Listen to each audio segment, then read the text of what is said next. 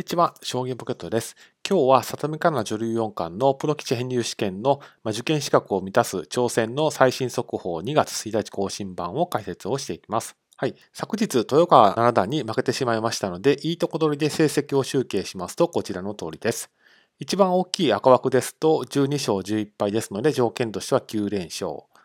一番いいところの成績としましては、11勝9敗のこの青枠のところになりまして、条件としては6連勝が必要な状況です。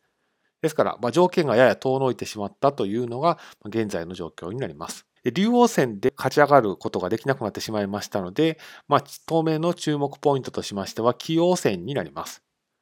棋王戦は3回戦で中村六段と対戦することが決まっていまして、これまでは対戦はありません。で、ここも勝つと村田六段と対戦し、えー、さらにそこも勝つと沢田六段と対戦する可能性があります。で、これまで村田六段とは一度だけ対戦がありまして、1勝0敗という成績になっています。ですから、まあ、厳しい相手であることは変わりないですけれども、まあ、ここでなんとか遠のいてしまった条件を再び手元まで手繰り寄せるためにも、ここは複数勝てるといいなというふうに考えています。